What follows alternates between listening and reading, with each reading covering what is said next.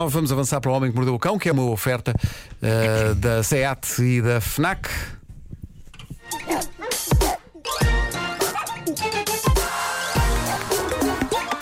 O homem que mordeu o cão. Título deste episódio: A saga do esgoto resolvida. E ainda, gatos chafurdando em dinheiro oleoso enquanto voam para a lua num mini helicóptero. Parece um sonho. Bom, antes de mais, crise de canalizações eh, e esgotos. Esgo, esgotos, esgotos. Eu, eu, fico, eu emperro sempre no plural disto. É esgotos. Abre-se, não é? É possível. Acho que é esgotos. Esgotos. Eu, eu abro o esgotos. Esgotos, esgotos. sim, sim. rede- Esgotos são bem as duas. Esgotos, esgotos. A rede de esgotos. Esgotos, a rede de esgotos. esgotos. Esgotos, esgotos. Esgotos. Mas é perdigotos, não é perdigotos. Perdigoto, não é? perdigotos. Perdigotos. É. Perdeste, mas é às bem vezes uma, encontrar. uma regra que às vezes. Meu Deus. Precisamos de Esgotos. ajuda aqui. Alguém que saiba falar. que é bom. Bom, eh, eu lembro aqui que na sexta-feira eu era um homem destruído e o caso não era para menos. Uma das tampas eh, na cave, na minha querida cave, começou a transbordar a água em que o meu filho estava a tomar banho no andar de cima e eu falei disso neste programa. Eu desabafei, eu abri o meu coração eh, perante o auditório e respondeu o André. O André trabalha na Câmara de Cascais, eh, conselho em que vive, e disse que sem problema, vinha cá ver o que se passava, se teria a ver com a rede pública, etc. E então, na sexta, depois do nosso programa, ele apareceu cá com um colega, o Beto. Eu fiz questão de saber o nome dos dois para lhes prestar a devida homenagem, e então eles abriram as tampas todas da cave e mais uma que tem aqui embaixo no pátio, e de facto havia uma que estava cheia até acima. E eu tenho aqui que dizer que a culpa é minha. A culpa é minha, é de um trágico erro meu que eh, estou a revelar aqui para que mais ninguém o cometa, ok? Eu já vos disse várias vezes que sou grande adepto de papel higiênico umedecido e, com, e costumava comprar um que era biodegradável. E então parti do princípio que outros também o eram. Erro meu de não ter lido as letras pequenas na embalagem, porque este que eu estava a usar não era para meter na sanita, era para meter num balde. Por isso, eh, eu não só estava a ser um sacana para o ambiente, eu estava a ser um sacana para o meu próprio sistema de esgoto, e então criou-se uma rolha de, de- de papel que o André e o Beto gentilmente desbloquearam, e isto levou o André a dizer a frase mais incrível de sempre.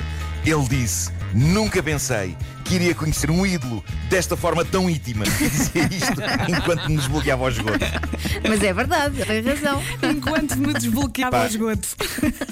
Grande abraço para o André e para o Beto e, e, de novo, muito importante, verifiquem que papel usam. Não sejam bestas nem para o ambiente, Ou nem então, para o vosso próprio usem o esgoto. bom velho papel higiênico normalíssimo. Não, mas calma. Mas o que se- Não tem razão. É, é, é pá, o Vasco, não viste, não viste o Deadpool 2? Está lá a melhor teoria Eu sobre já, papel falaste sobre isso.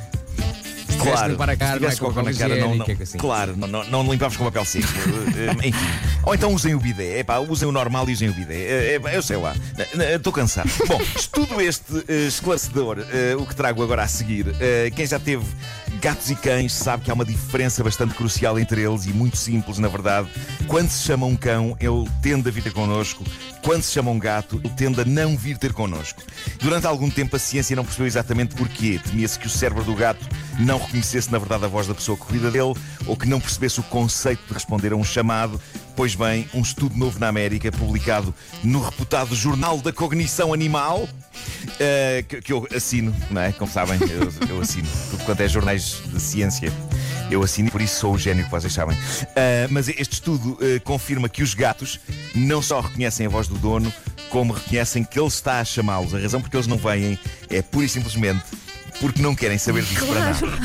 Este, este estudo conclui que o gato definitivamente Não acha que é o patrão da casa.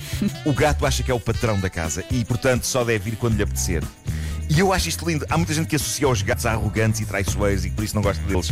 Eu achava isso até, até perceber que isto é, é um traço de personalidade valentíssimo deles e, que, e que na verdade tem muita pinta. Eles acham que são os nossos donos, enquanto que os cães foram domesticados para nos obedecerem e tem sido essa a sua natureza geração após geração. Os gatos nunca foram muito na conversa de serem domesticados, pelo menos não no sentido tradicional de fazer tudo o que o dono manda. Eles vivem na boa numa casa, convivem connosco, até nos demonstram o seu afeto, mas é nos seus próprios termos.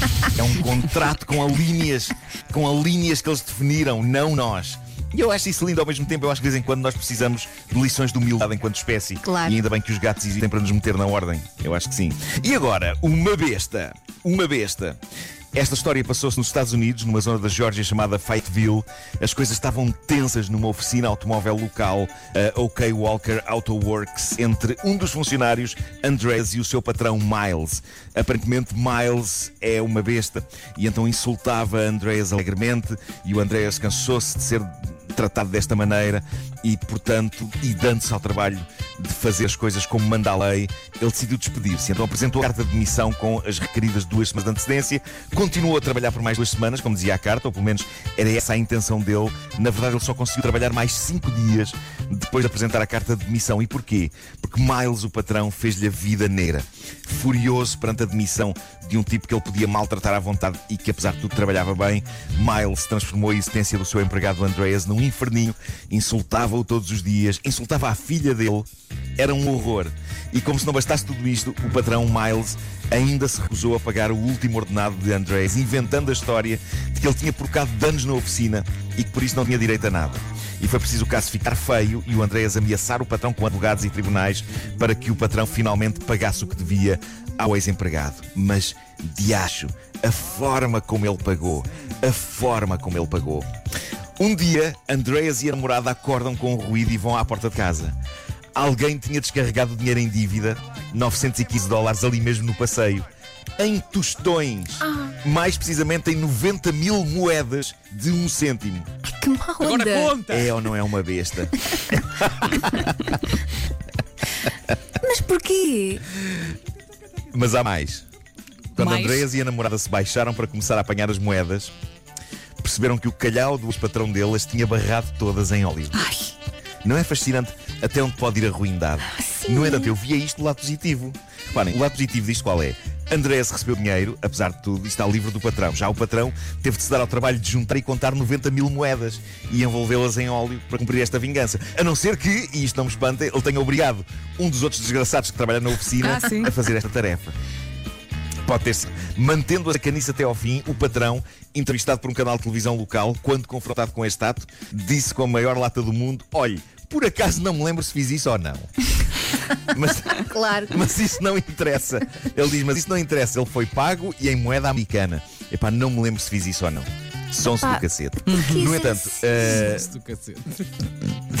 De certa maneira, vingança acabou por ser levada a cá por quem? Pelo grande público, porque desde que a história surgiu em jornais e televisões, as críticas à garagem OK Walker em sites como o Yelp ou mesmo o Google são demolidoras e o número de estrelas está muito, muito baixinho. Pumba! Há sempre Karma Karma. justiça. Karma. Há sempre justiça. claro que sim. Para terminar, promessas eleitorais, mas não são umas promessas quaisquer. As de Tulam Savanan, candidato às legislativas no estado de Tamil Nadu, na Índia. E eu digo-vos uma coisa: assim à partida, eu votava nele, só por causa destas promessas. Não é porque eu achasse que ele, ele as ia cumprir, porque me parece objetivamente que ele não vai conseguir cumpri-las. Mas é. A imaginação destas promessas são ótimas. Eu passo a descrever. Ele promete, se votarem nele, mini helicópteros. Eu não sei exatamente o que isto significa, não sei o que é que significa, mas agrada-me o conceito de mini helicóptero. Será para uma pessoa só com um lugar? Será que é de Pá, brincar? Acho incrível. E- Não, e- já e acho- acho- sei. Nuno. Já Então. sei. São cervejas de 20 centilitros que vêm com uma pequena hélice. Tens muita sede, não tens lá. Ok. E agora o que é que dava jeito? Era Ok, uma estou a perceber. mini helicóptero. Mini heli- Ah, Não é? E lá vem o, co- lá vem o pingo, zac, zac, zac, zac, zac, zac, Lá zac, está. zac, zac, zac. Sim. Mas, mas, mas acho, acho bonito ele ter a preocupação de sublinhar que esses helicópteros são mini. O cuidado de usar mini antes da palavra helicóptero mostra que possivelmente este senhor nem é aldrabão. Rigor, É alguém com rigor. consciência, não é? Claro. É tipo, calma pessoal, são mini helicópteros, não são daqueles que se vê no Platoon e no Apocalipse, não. não. Vamos, agora, vamos agora também ser megalómanos, não é? Mas há mais, há mais. Outras promessas que ele fez ao seu eleitorado: robôs para ajudarem a pessoa em casa. Atenção, ele com esta pode sempre entregar uns quantos aspiradores rumba, porque são robôs, eh, de facto. Mas, mas para além disso, há mais a coroa das promessas. Ele diz que votando nele haverá viagem- viagens grátis à Lua. Desculpa. Agora são mini viagens à Isso Lua. foi escrito uma criança.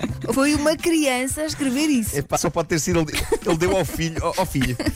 Oh, pequenito, escreve-me aqui o meu programa, o meu programa eleitoral, se faz favor. A notícia tem mais promessas incríveis deste senhor ao seu eleitorado: uma casa de três andares, um carro grátis, um É iPhone. Uma pista de lançamentos de foguetões, digo. canais tipo Veneza. Isso é uma carta canais para o Pai Natal. Veneza. Isto é lindo. Um barco para cada pessoa e ainda, esta acabaste de ser a minha favorita, a instalação de um iceberg artificial de 90 metros de altura para manter o clima fresco. No Dubai isso era possível. Ai, Jesus. Não é, não é de votar nesse senhor, não é de votar nele. Epá. Eu acho que é de votar nele. Acho que ele devia, devia ganhar toda e qualquer eleição a que se. Só, só- Toda. Só pelas, mas, é sabes que é que daquelas que as pessoas não estão, não- nem estão à espera que ele cumpra. Mas ao menos, ao menos, ao, ao menos isso é original, não é? Claro. Ah, mas acha que ele vai mas cumprir? Não, agora- mas acho giro. Eu, eu gostava de pensar que ele ganhava as eleições e cumpria de facto todas estas promessas. É, bem, isso era, Estava a fazer. Estava a fazer fila para a lua. isso era incrível. Isso era incrível. Um minuto para as nove da manhã, o homem que mordeu o cão e outras histórias com o Nuno Marco, uma oferta do novo Seat Leon, híbrido do ano e carro do ano em Portugal e também uma oferta FNAC onde as novidades chegam primeiro. Que mordeu o cão. Olha, eu saí agora da minha casa de três andares e estou agora a navegar na minha gôndola para chegar à pista de lançamento de foguetões, onde irei partir para um passeio na lua. Ah, Eu tenho um mini não helicóptero. meter os mini helicópteros. Não consegui meter aqui os mini helicópteros.